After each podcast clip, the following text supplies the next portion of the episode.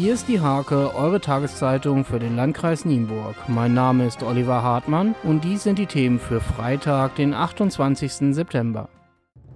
In einem Schwimmbad können für Kinder schnell gefährliche Situationen entstehen. Deshalb müssen die Eltern ihre Kinder immer im Blick haben. Dennoch gibt es Mütter und Väter, die ihre Aufsichtspflicht verletzen. Im Nienburger Weser wie gilt, dass Kinder erst ab sieben Jahren und wenn sie das bronzene Schwimmabzeichen haben, ohne Begleitung eines Erziehungsberechtigten ins Bad dürfen.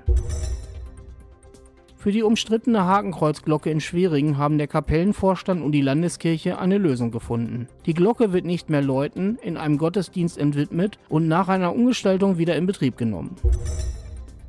Fleiß, Ehrgeiz und herausragende Leistungen haben Julian Kors aus Nienburg, Anna Niemeyer aus Landesbergen, Malte Sebode aus Magluhe und Luisa Immoor aus Schwerin auf das Siegertreppchen gebracht. Sie wurden in ihren Handwerksausbildungsberufen von der Handwerkskammer Hannover ausgezeichnet.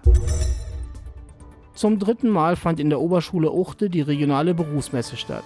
29 Firmen und Institutionen präsentierten sich dabei den Schülerinnen und Schülern. Neu war in diesem Jahr, dass die Klassen 7 bis 10 dabei waren und dass die Messe von Mädchen und Jungen getrennt besucht wurde. Zum Sport. In der Fußball-Kreisliga steht an diesem Wochenende der 11. Spieltag an. An Spannung ist der Wettbewerb momentan kaum zu überbieten. Neun Teams trennen gerade mal drei Punkte. In der Spitzengruppe schwimmt auch der TuS Steierberg um Trainer Aslan Akan Wacker mit. Das Team spielt am Sonntag um 15 Uhr in Langdamm. Das Derby zwischen den Frauen des TKW Nienburg und des SVGW Stöckse in der Tischtennisbezirks Oberliga war ein heißer Ritt. Am Ende der spannenden Begegnung setzte sich der Gast in Grün-Weiß gegen das Team Obregina Jansky mit 8 zu 3 durch.